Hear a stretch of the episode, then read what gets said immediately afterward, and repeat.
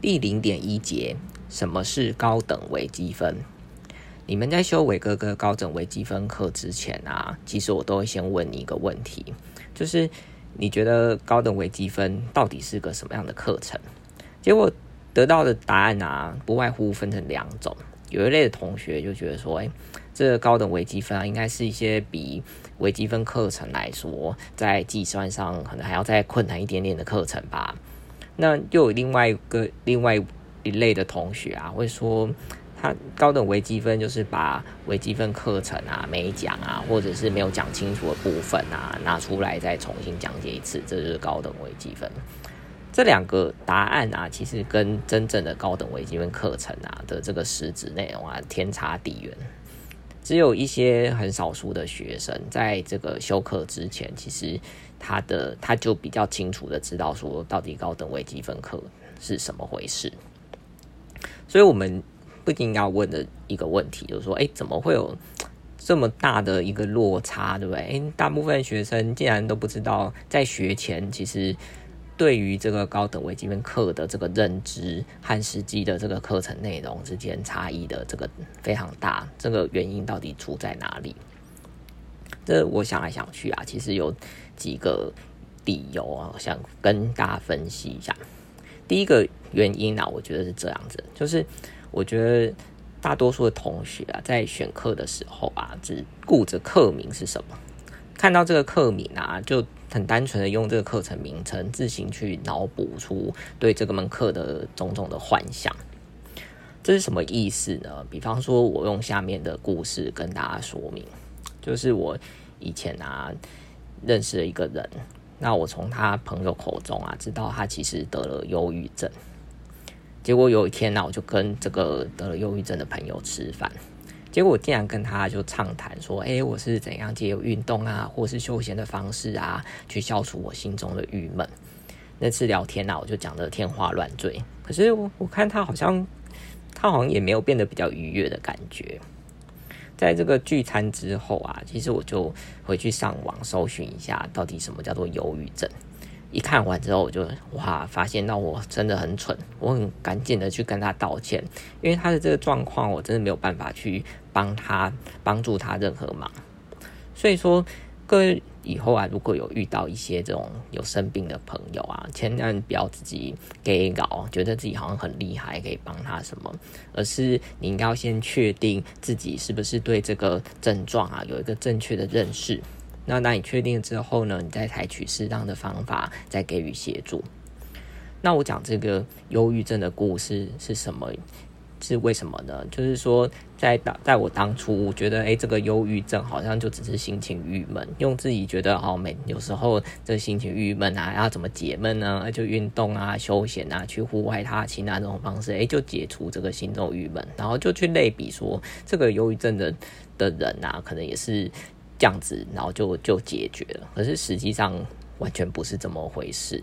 所以说，同理啊，就是你们在看到哎这个课名叫做高等微积分的时候，哎觉得就好像就是微积分啊，只是比较高等啊。到底高等是怎样？你就只是这边想说啊，那可能就是比较难一点点啊，然后或者是把那个没讲的啊，或者是讲不清楚的再重讲一次啊，就觉得这个就是高等微积分的内容。可是实际上就是也是完全不对的哈。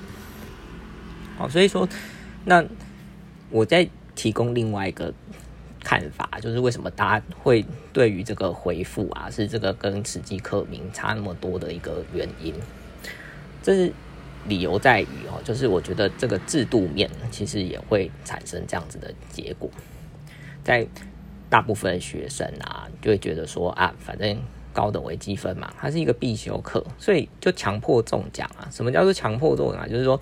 因为你就必须要学，所以其实我也没有必要知道这门课到底想要学些什么。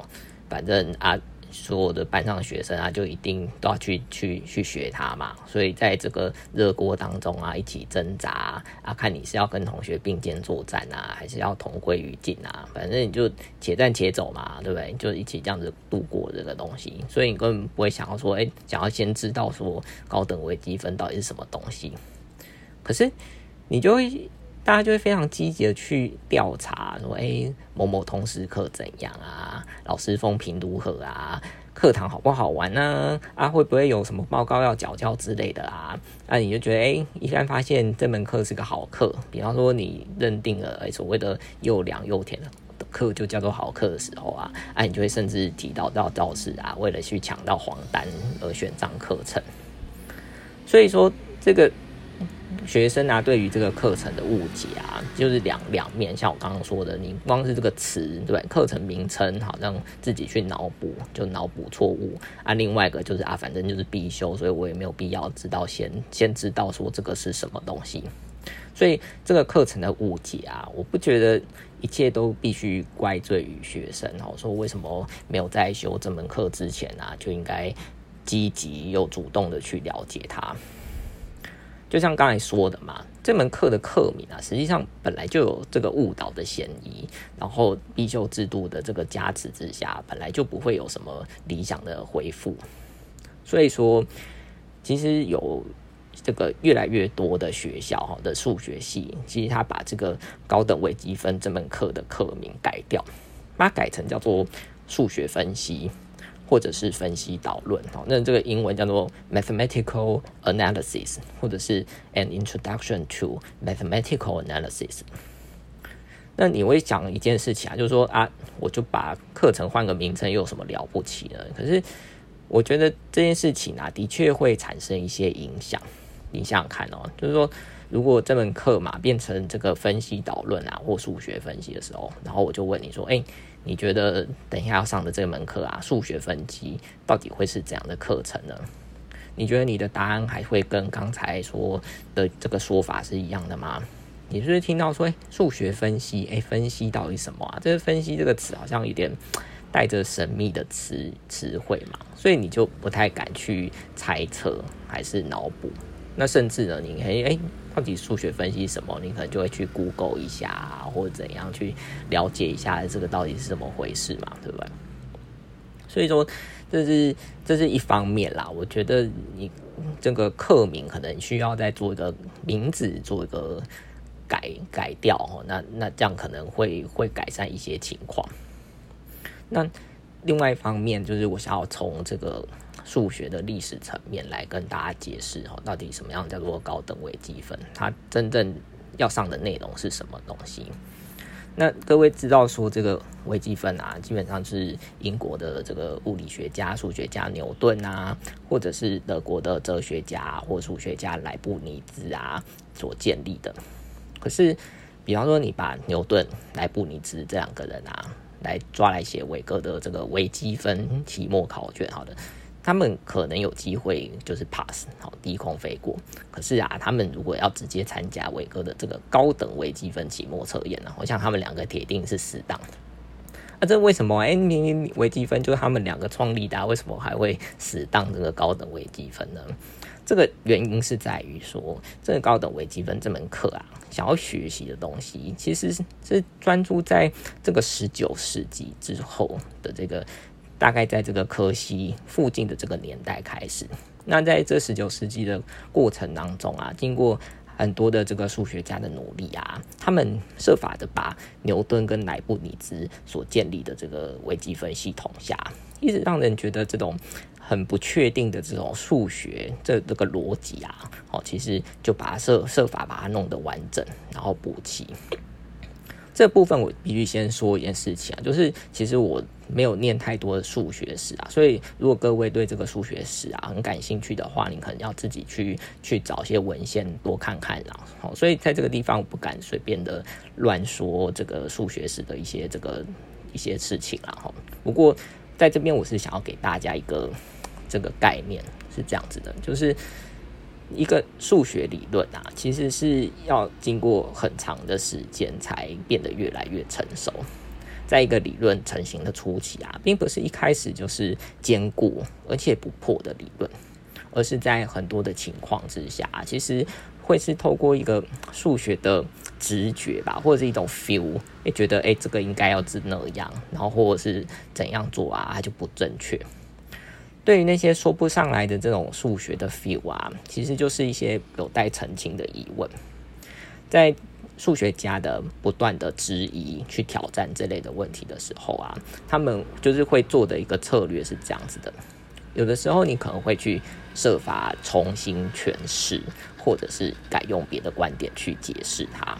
那也有可能你会用在一个论述当中啊，不断的去做一些增减啊，哦所需要的条件，哦那样子去无存精过后，才会看到各位现在看到这个理论啊或定理的样貌。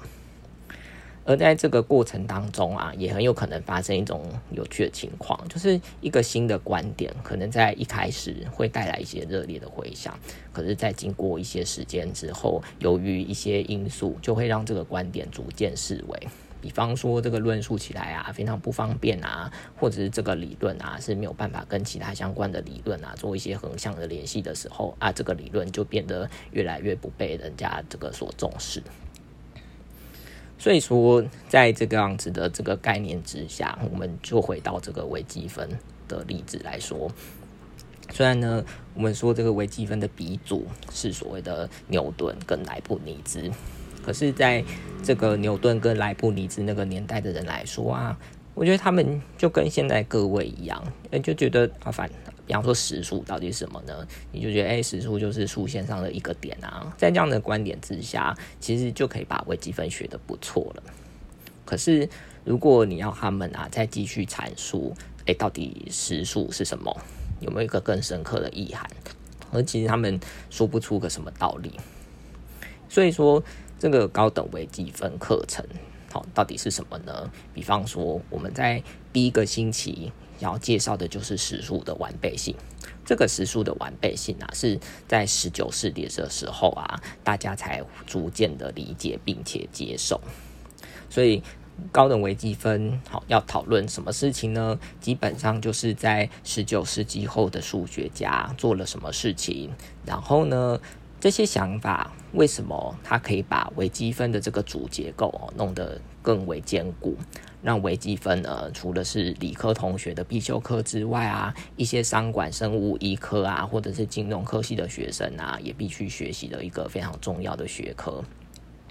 那在这个大学课程中啦，其实几乎所有数学课程啊，都是采用这种时间倒序的方式去铺陈这个课程。这个原因是什么呢？这是因为。就是后人啊，花了非常非常的多的那个功夫嘛，才把这个理论弄得很完整。所以，我们反过来去看哈，以这个后人的这个理论哦，弄得很完整为基础，才去往前回顾哈以前的这些内容的时候，在你学习这个学科的时候，在这个层面来，其实就会有比较清楚的这个逻辑的关系，然后也觉得比较踏实哈。这是这个课程的这个设计，所以才会去反过来学习。那在这一节的最后啊，我想要跟各位提一件事情，就是说，你看，哎，为什么这个数学系嘛，哦，要要学这个高等微积分，那它为什么又那么重要呢？我觉得你可以这样子想，就是说，你们应该要感到惜福，就是因为我们生在这个年代，终于可以把这个微积分的理论哦的面貌看得一清二楚。而且，这个把这个理论看得一清二楚啊，也只有在这个数学系二年级的高等微积分课程，也才有机会去彻底的体会这个微积分的奥义。你在其他的地方啊，也没有机会，也没有管道去了解它。所以，你从这个方面啊，去去想哈，看待这个高等微积分的时候，我想你应该就会就是设法好好体会前人的这个智慧的结晶。那这样子就可以带来这个求学跟求职的快乐所以我想用这种方式去看待这门课哈，应该会是一个不错的这个出发点。好，那等一下我们就进入到这个零点二章哈，零点二节，我想要我说的就是说，哎，对于这个高等微积分来讲啊，到底有多困难吗？为什么这个很多人啊学了一次两次啊都修不过？这这个原因到底是什么？